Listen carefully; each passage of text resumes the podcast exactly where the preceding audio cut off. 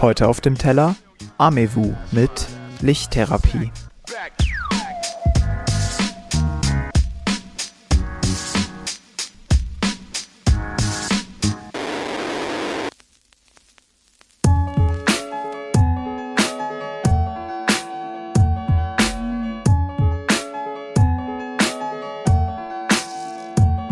Immer die gleichen Dinge, doch versuch sie anders einzuschätzen. Bleib verletzt, doch weiß bereits, dass eigentlich keine Feinde echt sind. Die Zeit verteilt das Leid, versucht mein Verhalten zu testen. Wird es irgendwann zu kalt, werde ich vielleicht daran zerbrechen.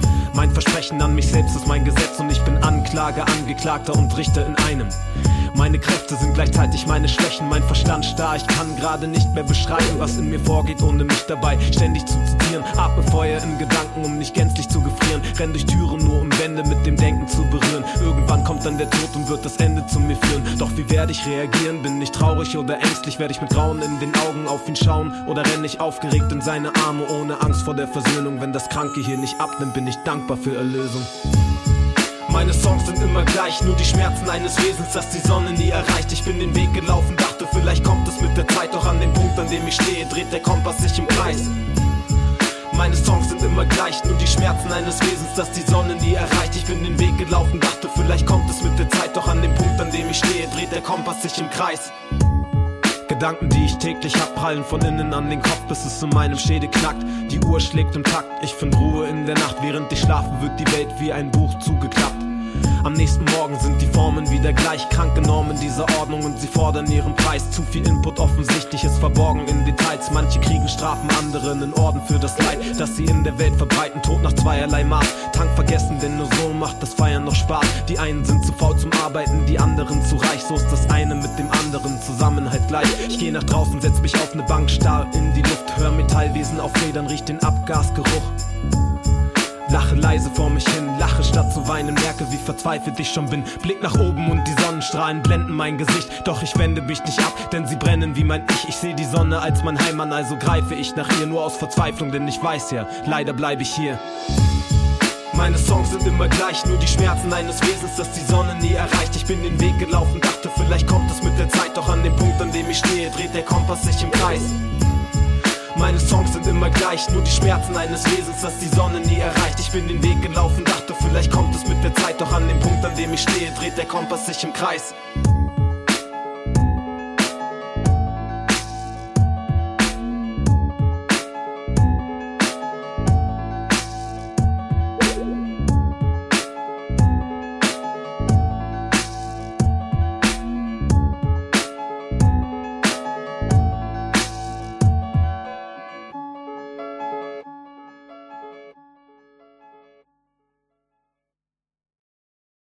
Worum geht es eigentlich in Amevus Track Lichttherapie? Diese Frage ist gar nicht mal so leicht zu beantworten, denn letztlich werden ganz viele verschiedene Themen berührt.